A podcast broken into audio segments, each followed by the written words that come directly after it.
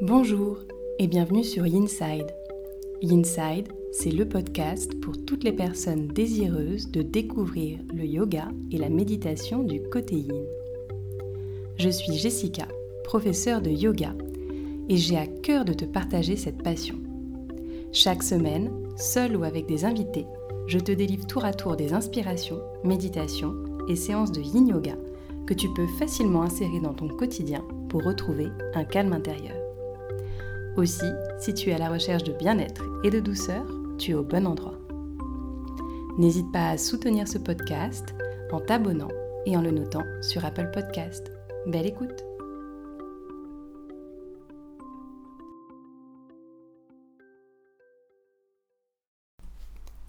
Votre corps est précieux car il est le véhicule de votre éveil. Bonjour et bienvenue à toi dans l'épisode 4 du podcast Yinside.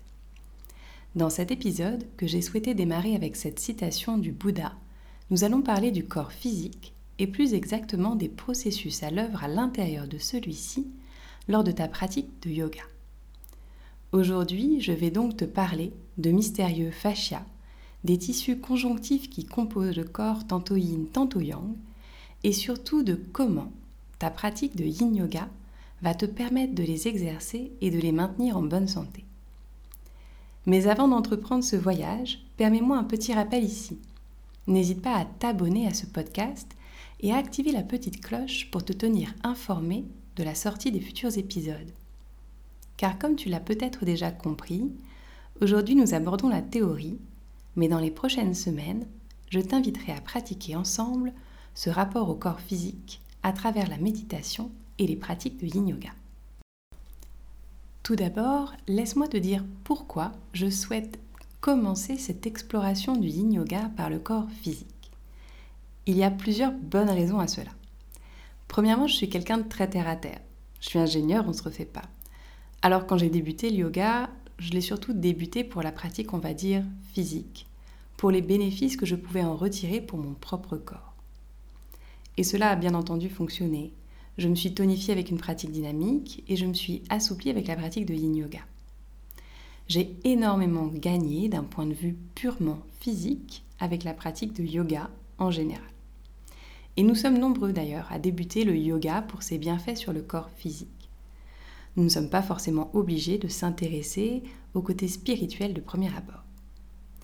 Par contre, il y a quelque chose de relativement drôle d'après mon expérience j'ai pu observer que même si les personnes viennent au yoga pour la partie physique, elles poursuivent et restent pour tout ce que le yoga peut apporter d'autre.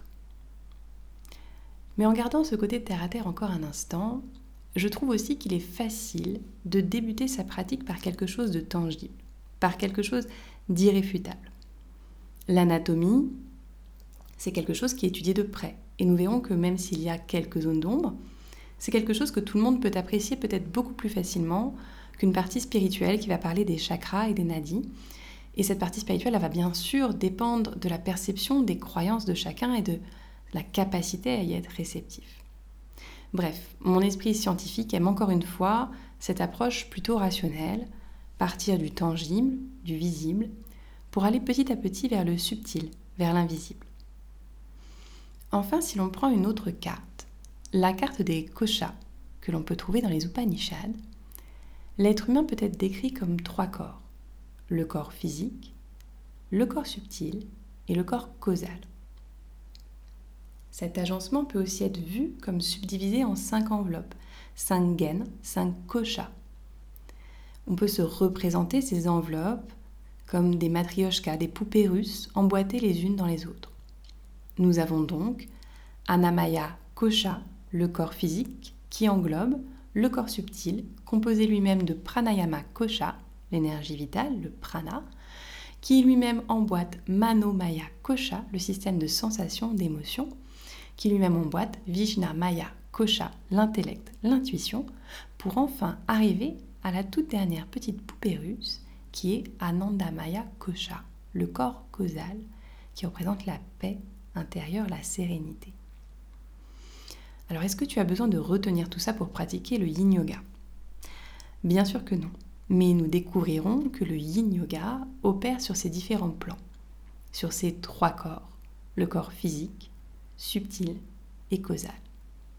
Et là encore, à la lumière de cette carte des cochards, de ces enveloppes de l'âme, cela fait sens de débuter par la couche supérieure, Anamaya Kosha, et de petit à petit plonger à l'intérieur de nos autres corps. Nous allons donc partir pour naviguer dans Anamaya Kosha, le corps physique. Et je ne peux démarrer ce voyage sans te parler d'un organe encore méconnu, insaisissable de prime abord, mais qui révèle petit à petit ses secrets. Le fascia. Le fascia, les fascias, il est bien dur de mettre une étiquette ici tant les découvertes sont récentes.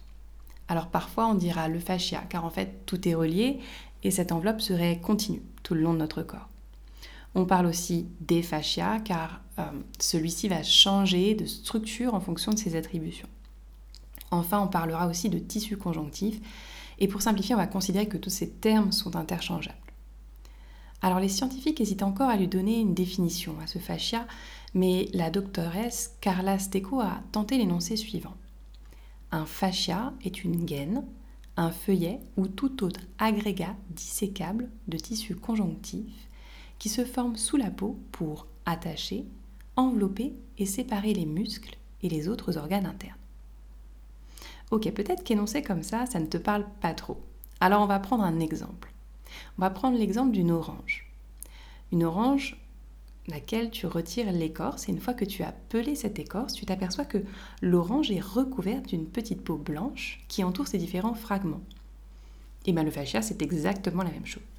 Il vient entourer les différents muscles. Mais continuons encore un peu avec notre orange. Dans chaque petit quartier de l'orange, tu vas avoir une petite enveloppe blanche à son tour qui va définir ce quartier. Ben, le fascia, c'est encore la même chose. Non seulement il englobe le muscle, mais aussi les groupes de faisceaux qui le composent. On commence donc à avoir une petite idée de ce que sont nos fameux fascias, mais à quoi peuvent-ils bien servir? Alors pendant très longtemps, on a justement cru qu'ils ne servaient à rien. On voulait d'ailleurs s'empresser de s'en débarrasser lors des dissections et on étirait ce tissu comme si on retirait un pyjama pour le mettre à la poubelle. Or, on sait aujourd'hui qu'ils ont un rôle primordial dans notre organisme. Tout d'abord, ils permettent de maintenir l'intégrité structurelle de notre corps. En effet, sans les fascias, nos muscles, nos organes ne tiendraient pas ensemble. Ce sont nos fascias qui structurent et maintiennent cette cathédrale du corps humain. Ensuite, c'est un organe qui est très innervé et il permet aux différentes cellules de communiquer entre elles. Il y a donc des échanges sanguins, lymphatiques et nerveux qui se passent au niveau de ces fascias. Enfin, il stockerait nos mémoires émotionnelles. Mais ça aussi, c'est un peu une autre histoire, et peut-être que nous l'aborderons dans un autre épisode de ce podcast. Je vais m'arrêter là aujourd'hui pour cette description des fascias, mais si tu tiens à en savoir plus sur ce qu'ils sont, je t'invite à regarder avec attention le documentaire Les fascias, les alliés, de de notre organisme sur Arte. Je te mettrai bien entendu le lien dans les notes de cet épisode. Pour autant, continuons notre voyage sous la peau quelques instants et observons nos différents tissus du plus yang au plus yin. Il y a tout d'abord les muscles, le tissu le plus yang du corps, le plus élastique aussi. Ces muscles, ils ont besoin d'un stress dit yang pour être développés, c'est-à-dire d'un mouvement, d'une répétition, contraction et relâchement, qui va permettre de développer ce muscle. Par exemple, la pratique de vinyasa par ces mouvements répétés peut développer les muscles au même titre que la course à pied, que la musculation, qu'un exercice cardio. Donc toutes ces pratiques dites yang vont venir les développer, les renforcer et les étirer. À l'opposé du spectre, nous avons nos os, le tissu le plus yin du corps, le plus plastique, qui n'est pas sujet à l'étirement. La pratique de yoga, quelle qu'elle soit, dynamique ou douce, ne vient donc pas influencer ton squelette. Celui-ci est défini à la naissance, de manière génétique, il est influencé légèrement durant notre croissance en fonction de nos activités, mais il reste figé à partir de nos 21 ans. On considère que cette partie du corps n'évolue plus. Au milieu de ces muscles et de ces os, nous retrouvons donc nos autres tissus conjonctifs, nos fascias, nos ligaments, nos tendons, notre cartilage et même les capsules articulaires. Et même si tous ces tissus maintiennent notre intégrité physiologique, et encore heureux sinon notre corps ne serait pas fonctionnel, eh bien, ils peuvent eux aussi être étirés dans une certaine limite. Et bien sûr, la pratique du yin yoga va permettre de les rendre un peu plus élastiques, un peu plus souples avec la pratique. Mais par contre, attention, ils doivent être étirés par un stress yin. Ici, sur ces tissus, un exercice de type yang ne va pas marcher. Il faut une traction dite passive, statique, qui nécessite de maintenir le corps immobile plus longtemps, car ces tissus résistent à l'étirement prime abord. Il nous faut donc plus de temps pour aller les travailler. Mais remontons maintenant à la surface, si tu le veux bien, et voyons comment intégrer tous ces éléments dans ta pratique de yin yoga. La pratique de yin yoga est bien plus qu'une pratique physique. C'est une véritable pratique introspective, dans laquelle il est intéressant de se poser la question suivante. Qu'est-ce qui me freine dans mon mouvement? Pour y répondre, il te faut dans un premier temps identifier si tu es freiné dans le sens du mouvement, la rencontre avec un obstacle, ou dans le sens opposé. Nous allons prendre un exemple, ce sera plus clair ensuite. Prenons par exemple la posture de la pince, celle où tu as les jambes étirées devant toi et tu te penches vers l'avant. N'as-tu jamais eu dans cette posture la sensation d'être tiré vers l'arrière comme si quelqu'un venait t'attraper par le bout du t-shirt pour t'empêcher justement d'aller vers l'avant? Je pense que tu as certainement expérimenté cette sensation. Eh bien ce quelqu'un, il est fort probable que ce soit ton fascia. Il veut juste revenir à sa place, à l'endroit qu'il connaît. Dans cet exemple, tu es donc freiné par la résistance de tes tissus à la tension. Et cette tension, elle peut provenir en partie de tes muscles, qui sont responsables généralement pour 41% de cette tension, de tes tendons, qui peuvent être responsables pour 10%, de ta peau, qui est responsable pour 2%, mais le reste, c'est toutes tes capsules articulaires des fascias, qui sont responsables pour 47% de cette résistance à l'étirement. Il est donc intéressant, tu t'en rends compte, de venir les travailler. Alors une fois que tu as identifié cette tension, tu peux l'observer d'un peu plus près. Est-elle superficielle? Est-elle plus profonde? Est-elle étendue ou très localisée? Peux-tu identifier un groupe musculaire associé à cette tension? Est-ce qu'elle est concentrée sur une seule zone ou sur plusieurs zones à la fois?